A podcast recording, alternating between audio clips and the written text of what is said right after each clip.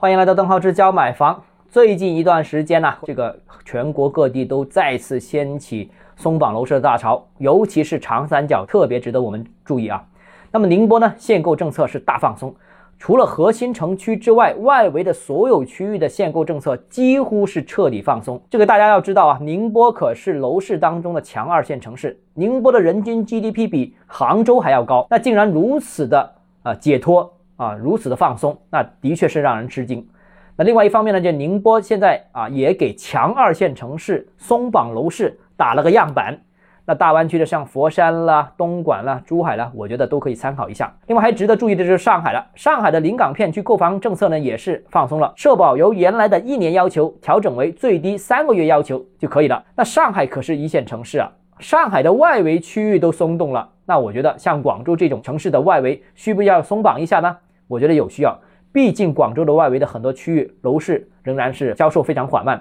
库存也在不断攀升当中，土地市场也承受较大的压力啊。所以啊，不过总的来说啊，这轮楼市松绑呢，我觉得长三角我们已经看到，长三角的南京、苏州、宁波，甚至上海的外围都松动了。那全国整体上面呈现一种趋势，就是内地放松的力度比长三角要大，长三角的放松力力度又比珠三角的放松的力度要大。